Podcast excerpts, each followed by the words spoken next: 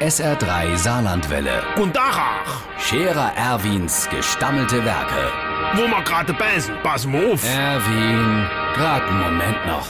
Iverichens Irmsche, es wird ja jetzt doch langsam Zeit, äh, dass die Fastezeit rumgeht. Das war ja doch anstrengend. Hol dir nur mal den Meier Schelene seiner.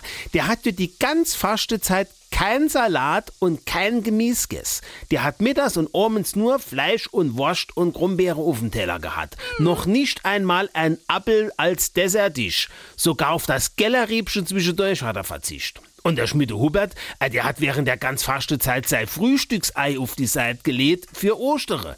Äh, da fällt mir in, was machen wir dann dies Jahr eigentlich für Eier? Rote oder blaue? Auf jeden Fall, die weiße waren nix, wenn du mich fragst. Also mir persönlich han Vorschür ja die gelbe am besten geschmeckt. Von denen gelbe von Vorschür han ich übrigens grad gestern noch eins gefunden. Äh, wie ich in der Garage einen Stechbeitel gesucht han für eins von denen ganz harte Weiße aufzukloppen.